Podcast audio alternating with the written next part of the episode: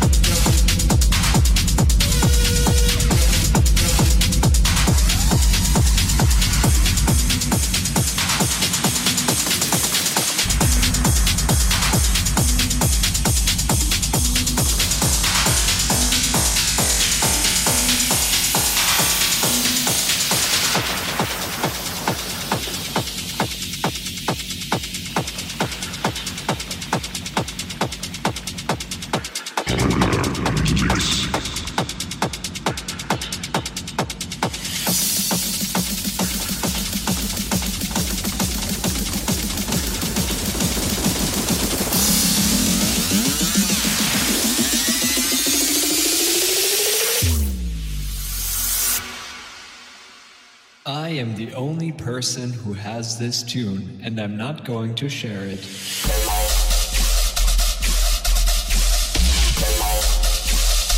My mother made this tune.